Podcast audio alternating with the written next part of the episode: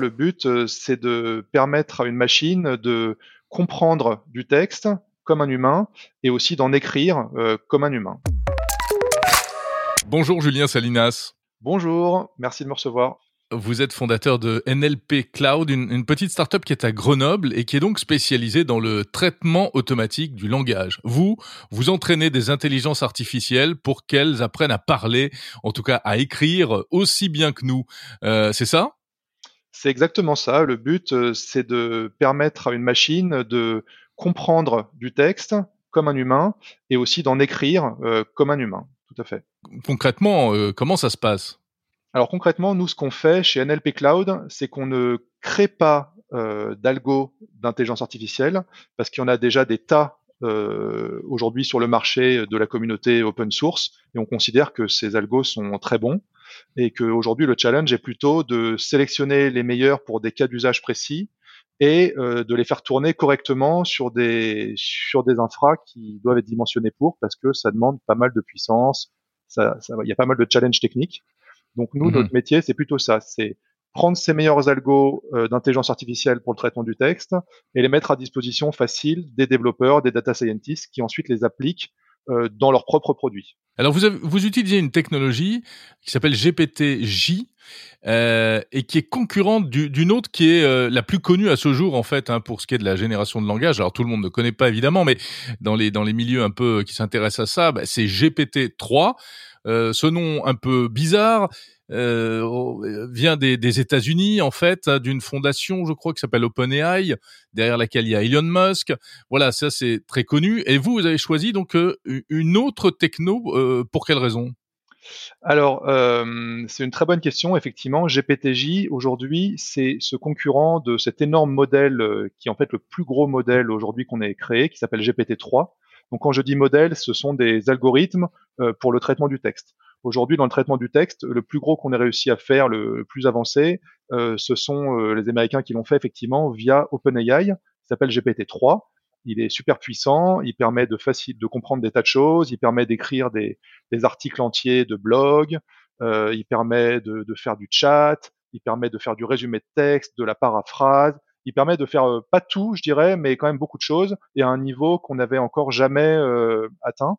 Et ça permet d'ouvrir des tas de, de, de- des tas de pistes, euh, de tas de nouveaux produits qui se créent là depuis euh, peu de temps euh, grâce à ça.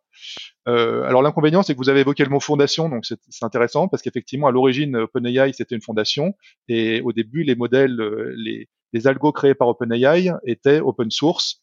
Et C'était quelque chose de collaboratif euh, dans la tendance de l'open source. Ensuite, avec GPT-3, ils ont changé de stratégie et aujourd'hui, OpenAI avec GPT-3, euh, c'est une entreprise, euh, euh, c'est un business quoi. Il n'y a, il y a aucun souci avec ça. Mais donc, Mhm. euh, euh, GPT-3 n'est plus open source euh, n'a jamais été open source. Ils ont sorti euh, un, un algo qui est très avancé et qui tourne sur leur propre serveur, euh, qui n'est pas open source, donc les gens n'ont pas accès au code. Euh, et pour l'utiliser, il faut passer par l'API euh, d'OpenAI. Et derrière, le code euh, et les inf- et l'infra qui tourne derrière, en fait, est possédé par Microsoft. Voilà. D'accord. Donc aujourd'hui, ça, ça, ça pose quelques soucis parce que même si euh, ça tourne super bien, c'est très cher et ce n'est pas open source.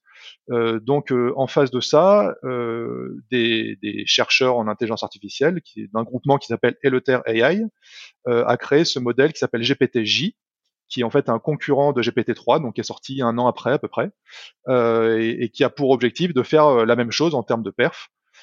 Euh, et donc ça marche bien. L'inconvénient, c'est qu'ensuite il faut pouvoir le faire tourner. Donc euh, créer un- qu'un modèle d'intelligence artificielle existe, ça c'est très bien, c'est c'est déjà une super étape. Ensuite, il faut que les entreprises puissent l'utiliser. Et là, c'est un challenge parce que derrière, il faut des infras, des machines, des serveurs avec carte graphique. Euh, il y a des tas de problèmes techniques qui se posent. Et donc, c'est là que nous, on intervient chez euh, NLP Cloud. En fait, on met à disposition des développeurs GPTJ en le faisant tourner sur notre propre infra. Bon, alors qu'est-ce qu'on peut faire avec cette technologie? Donc NLP, ça veut dire euh, Natural Language Processing, c'est-à-dire euh, donc traitement automatique du langage.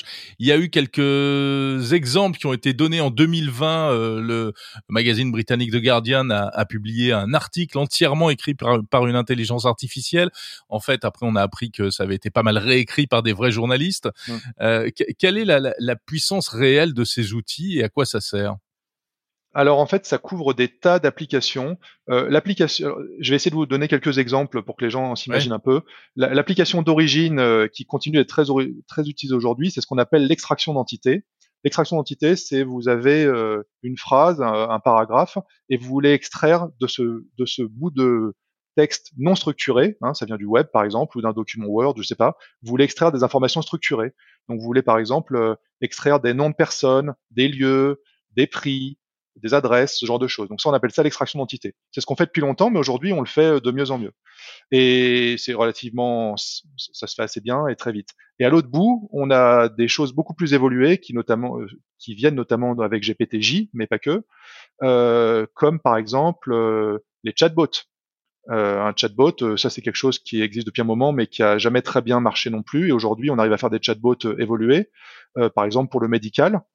Euh, je vous cite pas non plus tout ce qu'on a chez nous parce qu'on a, pour des questions de confidentialité, on peut pas citer exactement tous les cas d'usage de nos clients, mais mm, euh, on a par exemple euh, des cas de chatbots médicaux euh, ou euh, basés sur GPTJ, où les clients ou les patients, pardon, plutôt, je sais pas exactement comment on peut les appeler, mais viennent discuter avec une intelligence artificielle pour ensuite être redirigés vers le bon service.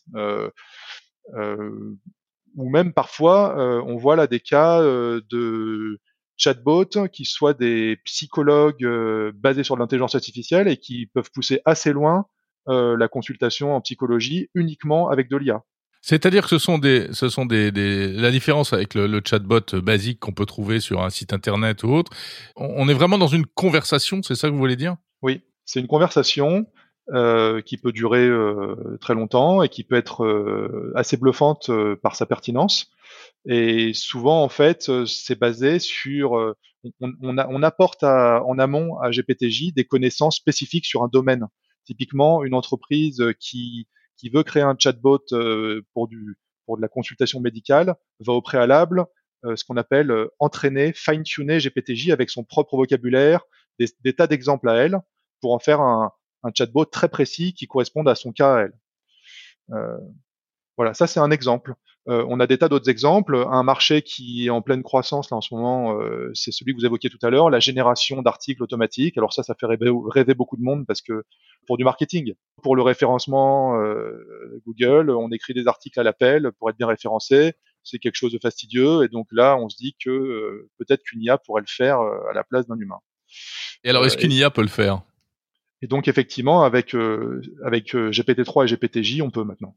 GPTJ est capable de vous rédiger un article de blog entier, très bien écrit, sans faute, avec un bon style, euh, surtout en anglais. Donc pas encore dans toutes les langues, mais ça justement on y travaille. Et chez NLP Cloud, on est en train de proposer un module multilingue euh, qui d'ailleurs marche très bien euh, pour faire en sorte que GPTJ puisse générer du texte dans plein de langues.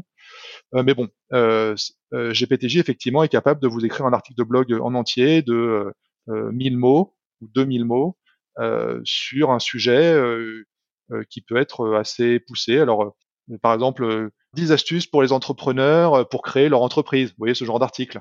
Voilà, donc ça, c'est des, mmh. des, choses où on a déjà énormément de contenu partout aujourd'hui sur Internet.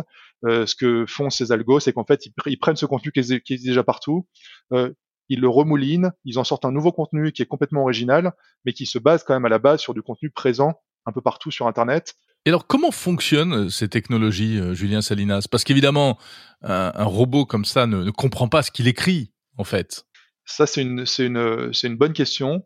Euh, en fait, derrière, c'est des maths.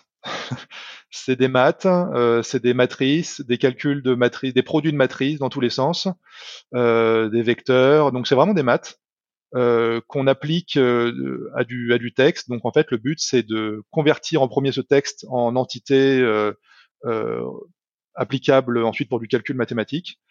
Euh, et derrière, euh, c'est des algos très puissants qui vont faire du calcul et qui vont ensuite vont, vous ressortir ensuite des chiffres qu'on va ensuite reconvertir en texte. Mais ça, c'est presque un détail. Et donc c'est pour ça que derrière, c'est des modèles statistiques et tout ça qu'on appelle les réseaux de neurones. et qui sont de plus en plus poussés, qui demandent de plus en plus de puissance de calcul, et c'est pour ça qu'aujourd'hui, le challenge, c'est de les faire tourner euh, correctement. Et donc, il faut des cartes graphiques. Parce que les cartes graphiques, en fait, à l'origine, ça avait été créé pour les jeux vidéo euh, et puis pour la vidéo. Et on s'est rendu compte un peu par hasard que ça marchait aussi très bien pour l'intelligence artificielle parce que c'était un peu le même type de calcul. Des calculs de décimales, de matrices, ce genre de choses.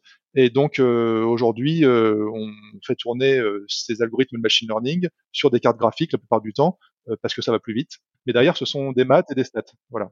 Comment vous voyez le futur par rapport à ces technologies? Qu'est-ce qui n'est pas possible aujourd'hui et qui devrait être possible demain?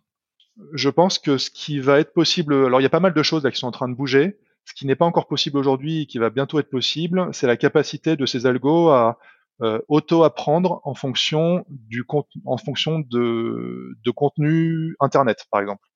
Aujourd'hui, le problème avec euh, GPT-3, GPT-J, puis tous les algos qu'on utilise, c'est qu'ils ont été entraînés à un instant T avec une certaine connaissance, et une fois que vous êtes entraînés, c'est fini. Euh, donc typiquement, si GPT-J et GPT-3 ont été entraînés avant le Covid, ils ne peuvent pas vous parler euh, du Covid. Et quand vous leur posez des questions qui parlent du Covid, ils vont peut-être pas, ils vont peut-être pas être complètement pertinents parce qu'ils comprennent pas bien les nuances euh, sur le sujet. Donc pour ça, ce qui est possible aujourd'hui, c'est de réentraîner le modèle avec vos propres données, mais c'est un peu fastidieux. Et donc en fait, je pense que ce qui va bientôt arriver, c'est qu'en fait ces modèles vont bientôt être capables de automatiquement crawler le web quand vous leur posez des questions, quand vous discutez avec eux, pour automatiquement se réenrichir de, données à la pointe. Donc on n'en est pas encore là, mais je pense que là on va quand même y arriver à un moment. Merci beaucoup Julien Salinas, fondateur de la société NLP Cloud.